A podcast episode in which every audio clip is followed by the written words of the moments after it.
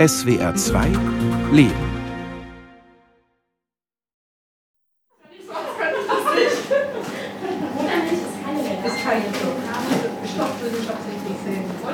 Falkenau, ein kleiner Ort im Erzgebirge, morgens um 10.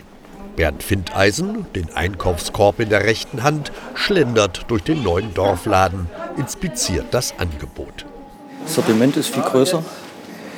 Äh, die Regale sind auch alle anders aufgebaut. Es wirkt einfach irgendwie, ja, was soll ich sagen, heller, freundlicher.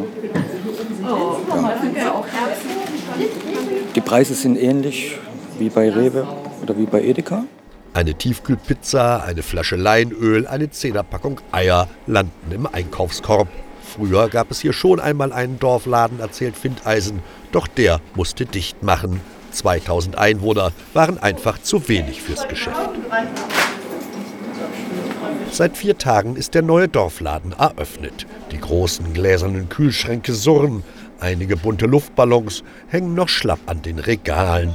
Dazwischen drängen sich etwa zehn neugierige Falkenauer, inspizieren das Obst- und Gemüseangebot, die Waren in der Kühltheke und die Produkte aus der Region. Brot und Brötchen vom Bäcker, Fleischwaren von der Agrargenossenschaft. So, Edgar wird das noch. Und? Wäre Kerstin Schulze und Carmen Stenker arbeiten an der Kasse, so wie im alten Laden. Doch jetzt ist hier alles anders. Es gibt mehr Produkte, kürzere Öffnungszeiten, an denen die Kasse besetzt ist, dafür aber einen Zugang rund um die Uhr für alle diejenigen, die eine Kundenkarte haben. Mit der lässt sich über einen Kartenleser am Eingang die Automatiktür öffnen. Stehen ab und an noch im falschen Regal, weil wir das anders gewinnt sind, aber oh ja, ist schön. Ist schön. Es wird gut angenommen im Moment. Jo, wir müssen uns schon ein bisschen umgewöhnen, aber neue Technik. Aber alles gut. Also ich denke, wir fuchsen uns da rein. Auch Bernd Findeisen fuchst sich langsam rein. Er steht vor der neuen Scannerkasse. Ein Testlauf für den Ingenieur. Hier kann die Kundschaft ihre Artikel selber abrechnen. Findeisen holt die Pizza aus dem Einkaufskorb, sucht den Strichcode an der Seite, greift zum Scanner. So, also jetzt schauen wir mal. Jetzt muss ich das scannen. Ja gut. Funktioniert auch. Pizza 2,69 Euro erscheint auf dem Display. Der 62-Jährige greift zur Flasche Leinöl und scannt den nächsten Strichcode. Wieder erscheint der Preis auf dem Display. Findeisen nickt zufrieden. Man kann ja auch an der Tafel, ne, kann man auch was notieren, was man gerne noch möchte. Und wenn dann genug Leute sich dafür interessieren für das Produkt, dann wird es sicherlich auch aufgenommen. Wünscht dir was steht auf der großen Tafel gleich neben dem Eingang. Die ersten Anfragen stehen schon da. Blumen, Pokémon-Karten, Sonntagsklöße, Freiberger Bier und Schupfnudeln. Ob die Wünsche wahr werden, wird im knapp 500 Kilometer entfernten Bremen entschieden, beim Unternehmen MyEnzo. Seit fünf Jahren investiert es in Läden auf dem Land. Falkenau ist Laden Nummer 33 und trägt wie alle den Namen Tante Enso. Ach, der Name Enso. Also ich habe dann auch mal gegoogelt, was das heißt, diese japanische Kalligrafie, die da dahinter steckt. Das ist schon interessant. Ja, nee, ich kannte das vorher nicht. Aber die sind ja momentan ziemlich am expandieren. Ne? Moin, moin. Ich nehme mal meinen Rechner mit und dann können wir uns oben einmal in Bremen, im umgebauten Reisspeicher der alten Kelloggs Fabrik, schwingt sich Norbert Hegmann auf einen Barhocker an der Besprechungstheke. Jeans, weißes Hemd, sportliche Figur. Enso hat eine ganz schöne Bedeutung, kommt aus dem Japanischen äh, und bedeutet übersetzt Kreis. Äh, und die Zen-Mönche benutzen das als Meditationsübung. Sie versuchen mit äh, einem Kalligraphiepinsel freihändig den perfekten Kreis zu zeichnen. Und beim Zeichnen merken sie dann irgendwann, hm, freihändig nicht perfekt geworden. Unzählige Male hat der Maerenso-Gründer mit seinem Kompagnon diese Geschichte schon erzählt. Ein Marketingmix aus Mönchen, Meditation, Versuch und Scheitern. Dann lassen Sie den Kreis offen. Und das Offene im Kreis bedeutet eigentlich die Anerkennung, dass ich nicht perfekt bin, aber auch gleichzeitig das Versprechen, es morgen nochmal zu probieren und besser zu machen. Und der Punkt im Kreis, das ist der Mensch, um den dreht sich alles. Das ist Enso unsere Philosophie. Wir sind nicht perfekt und versuchen jeden Tag besser zu werden. Und das seit einigen Jahren, denn die Firmengeschichte von MyEnso beginnt mit einem Flop. Eigentlich kommt Hegmann aus der Marktforschung, in diesem Falle genauer Supermarktforschung. Wir sind gestartet eigentlich Mit Marktforschung, weil wir haben nämlich ähm, für ungefähr 1,5 Millionen Euro Marktforschung betrieben am Anfang. Wir haben mal eine Frage gestellt. Wie sieht dein besserer Supermarkt eigentlich aus? Das ist einige Jahre her. Da suchten Hegmann und sein Kompagnon nach einer Marktlücke jenseits von Supermärkten und Discountern. Da haben wir in der Stadt eine Antwort bekommen. In der Stadt haben wir die Antwort bekommen, dass wir hier keine neuen Supermärkte brauchen, aber was wir hier brauchen, sind bessere Produktalternativen. Deswegen haben wir einen Online-Supermarkt gegründet, wo wir versucht haben, bessere alternative Produkte neben den normalen Produkten anzubieten. Die Kunden wollen mitreden, mitbestimmen über das Sortiment. So entstand die Geschäftsidee. Ein Online-Supermarkt organisiert als Genossenschaft. Die Mitglieder bestimmen über das Angebot. Das Enso-Zeichen wurde zum Firmensymbol, doch das spirituelle Logo half beim irdischen Geschäft wenig, das Online-Angebot fand nicht genug Interessenten. Also erweiterten Hegmann und sein Partner den Geschäftskreis, nicht das städtische Publikum mit Überangebot, sondern die Landbevölkerung mit logistischer Mangelversorgung rückte in den Fokus. Von Anfang an haben die Leute gesagt, unterstützt Tante Emma. Und dann haben wir darüber nachgedacht, wie kann man Tante Emma unterstützen, weil ein paar Sachen macht Tante Emma richtig gut. Tante Emma kennt die Leute vor Ort. Tante Emma ist äh, eine Person, ansprechbar, rund um die Uhr eigentlich für die Leute da. Nett und um die Ecke, das aber reicht auf Dauer nicht, um wirtschaftlich zu überleben. In den letzten drei Jahrzehnten schrumpfte die Zahl der kleinen Lebensmittelgeschäfte um 87 Prozent von 66.451 auf 8.450. Was sie aber nicht gut kann, ist günstige Preise. Tante Emma kann auch nicht gut ein großes Sortiment und Tante Emma kann überhaupt nicht digital. Und so haben wir versucht eigentlich das, was wir in der Stadt gelernt haben, einen digitalen Online-Supermarkt, zusammenzubringen mit den Gedanken von Tante Emma. Tante Emma 2.0, das war die Idee, die Verknüpfung von Online-Supermarkt und Dorfladen, digitale Infrastruktur und persönliche Betreuung. 2019, vor fünf Jahren also, starteten Hegmann und sein Kompagnon den Praxistest. Genau, unser erstes Geschäft haben wir in Blender eröffnet. Ähm, und das war wirklich ein Test.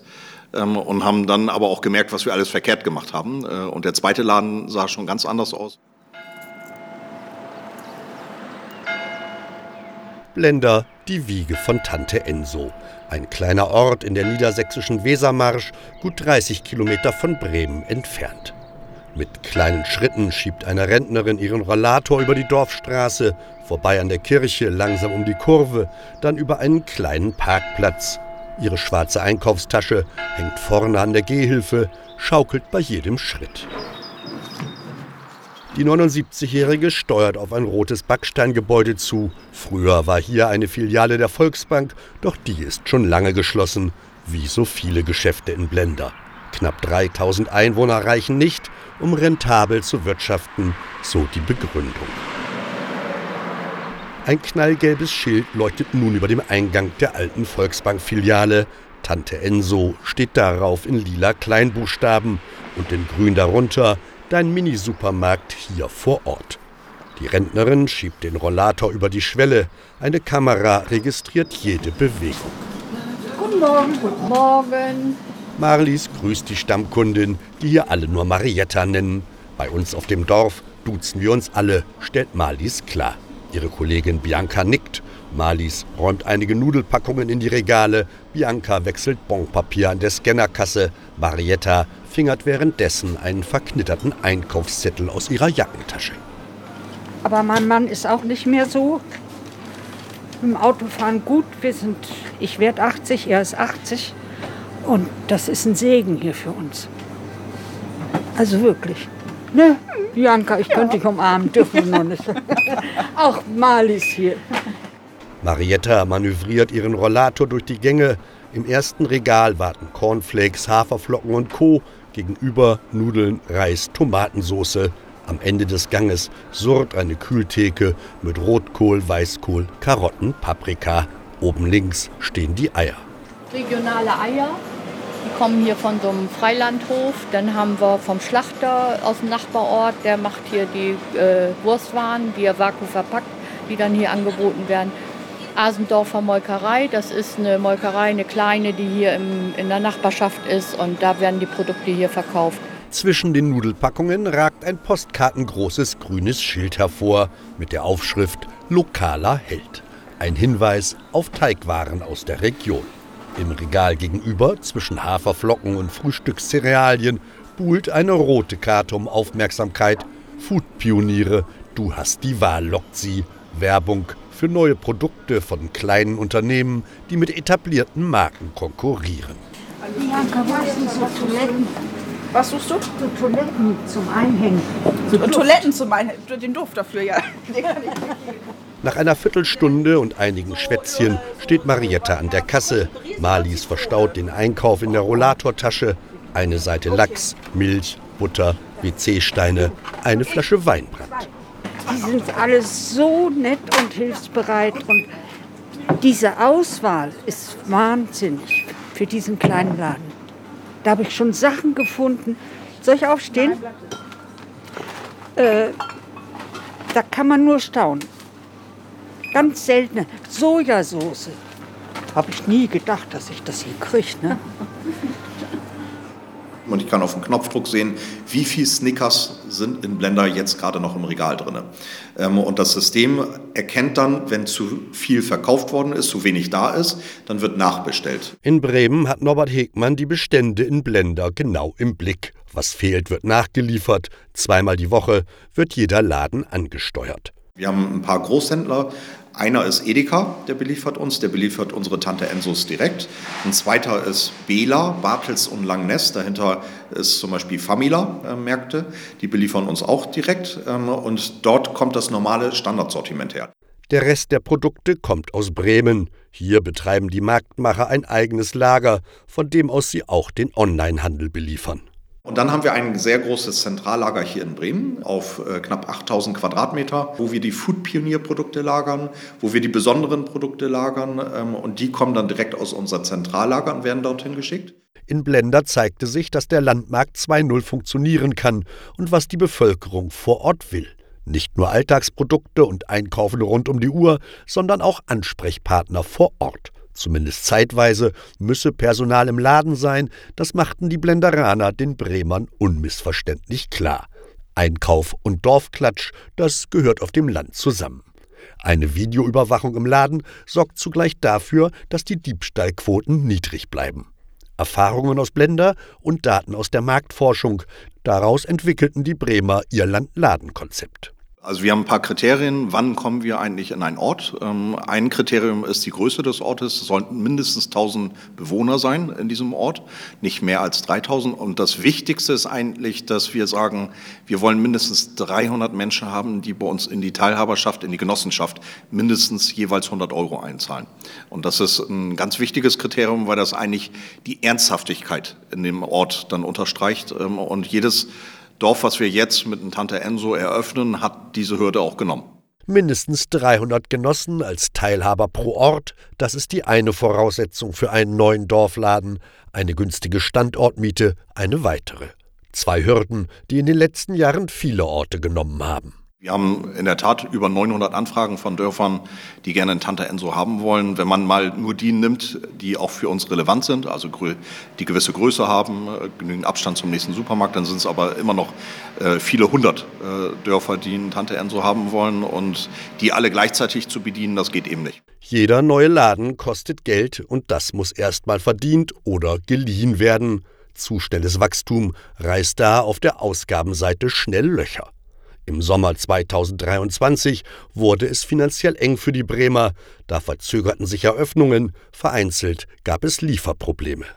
Wir sind ein junges Unternehmen und haben sehr stark äh, auf Expansionen gesetzt. Ähm, und ehrlich gesagt funktioniert unser Modell auch erst ab einer bestimmten Größenordnung. Wir brauchen so 50 Läden, damit wir im Break-Even sind. Und Mitte diesen Jahres hatten wir einen äh, Stopp von Investitionen gehabt, beziehungsweise äh, unsere Investoren sind nicht so schnell gekommen, wie wir das eigentlich wollten äh, und hatten so drei, vier Monate wirklich Durstphase gehabt, ähm, wo wir nicht genügend Investorengelder rechtzeitig hatten und sehr stark auf die Sparmaßnahmen setzen mussten. Langsamer wachsen, dafür aber beständig, das ist jetzt die Devise.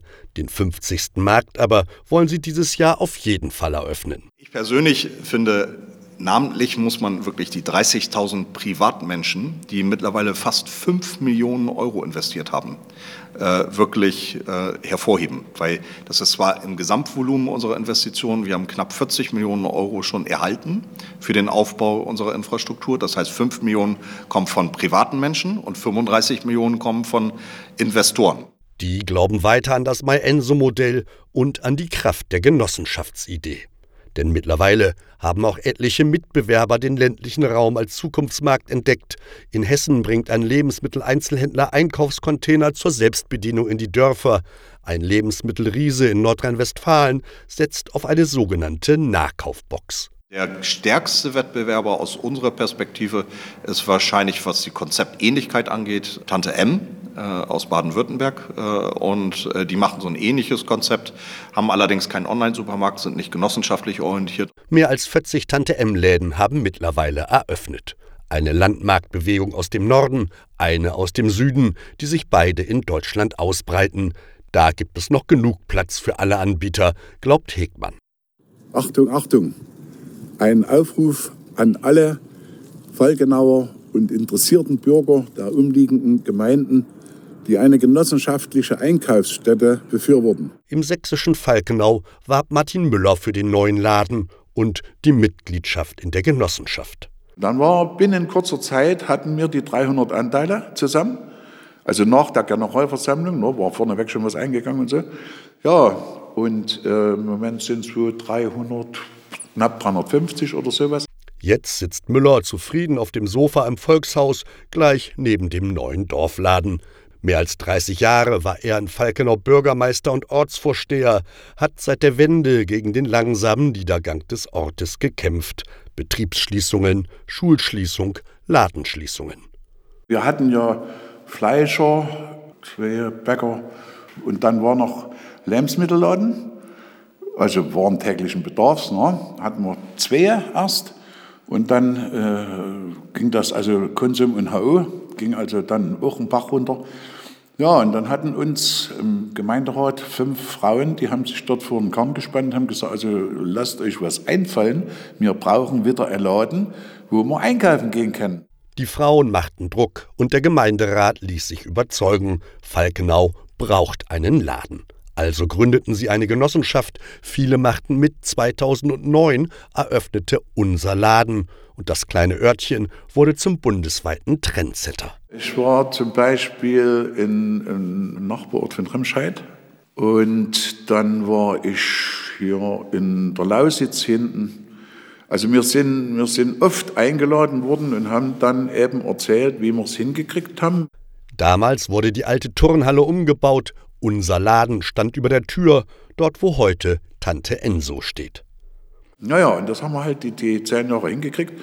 Ja, und dann war das eben so, dass also immer mehr noch größere Geschäfte also aufgemacht wurden. Dann ist noch Rewe nach Flea gekommen und so weiter und so weiter. Und dann war es halt so, dass das, die Konkurrenz im Prinzip zu groß war und äh, es ging eben immer weiter bergab. Und irgendwann war Feierabend, dann kam Tante Enso, neuer Laden, neues Konzept, aber eine alte Idee.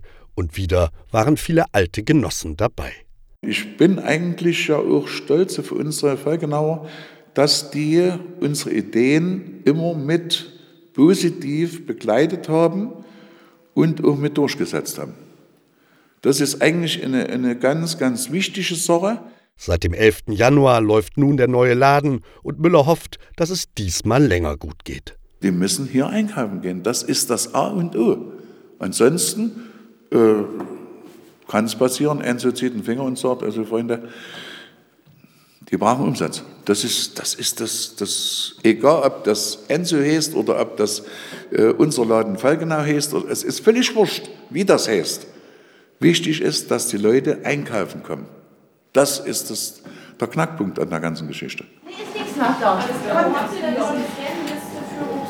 Im Tante-Enso-Laden nebenan packt Bernd Findeisen seine Einkäufe in die Tragetasche, macht sich zufrieden auf den Heimweg. Aber der große Vorteil ist hier ja, ich kann rund um die Uhr einkaufen. 24-7. Also wenn Sonnabendabend noch Gäste kommen, ich brauche noch ein Würstchen für den Grill, dann gehe ich ja her und hole mir die. Derweil kümmern sich Carmen Stenker und Kerstin Schulze weiter um die Kunden. Sie stehen hinter dem Kassentresen und beantworten Fragen. Wie funktioniert die Scannerkasse zum selber abkassieren? Wie kann ich eine Kundenkarte beantragen? Wer hat den Fischmann gesehen? Aber wenn er heute nicht da ist, nee. ja, dann, dann müsst ihr nächste Woche kommen. Jetzt rennst du mal und guckst mal, ob er da ist, weil ich muss nicht mehr. Dann müsst ihr es nächste Woche. Alles gut. Ich müsste recherchieren, Nein. zurück auf das vergangenes Jahr. Ich komme mal wieder spazieren. Okay, mach das. Und dann kommst du gleich bei uns mit vorbei. Ja, ähm, und da habe ich gesagt, und jetzt gehst du gleich mal hier rein mit. Ja, siehst du. Der neue Dorfladen, ein alter Treffpunkt. Das ist das ja, was in den letzten Wochen, Monaten gefehlt hat. Ja, um sich mal halt mal Bild auszutauschen und so. Ist halt, gehört zum Dorf dazu. Regina Kesselring steht lächelnd etwas abseits und beobachtet die Falkenauer. Dreieinhalb Stunden war die 27-jährige Lebensmitteltechnologin mit dem Wagen unterwegs. Kesselring kommt aus Wollbach, einem 1400 Seelenort in Bayern. Genau, ich wohne in Wolbach und wir haben dort auch eine Filiale und das Wolbach in Unterfranken. Da gibt es eben einen Tante Enso und dort bin ich so ein bisschen reingerutscht als Filialleitung damals. Ähm, war dort dann anderthalb Jahre die Filialleitung und bin jetzt seit Mitte letzten Jahres die Regionalleitung für den Bereich Ost- und Süddeutschland. Wollbach war die dritte Tante Enso-Filiale und der erste Standort in Bayern. Jetzt steht Kesselring in Dorfladen Nummer 33 und unterstützt die Kolleginnen in der Anfangsphase. Für nächste Woche stehen noch zwei Eröffnungen in ihrem Kalender. So lerne ich das Land kennen, sagt sie lachend. Die Läden sind überall gleich, die Orte aber ganz verschieden. Ja, ja, ja. Das ist schon ein Stau verursacht.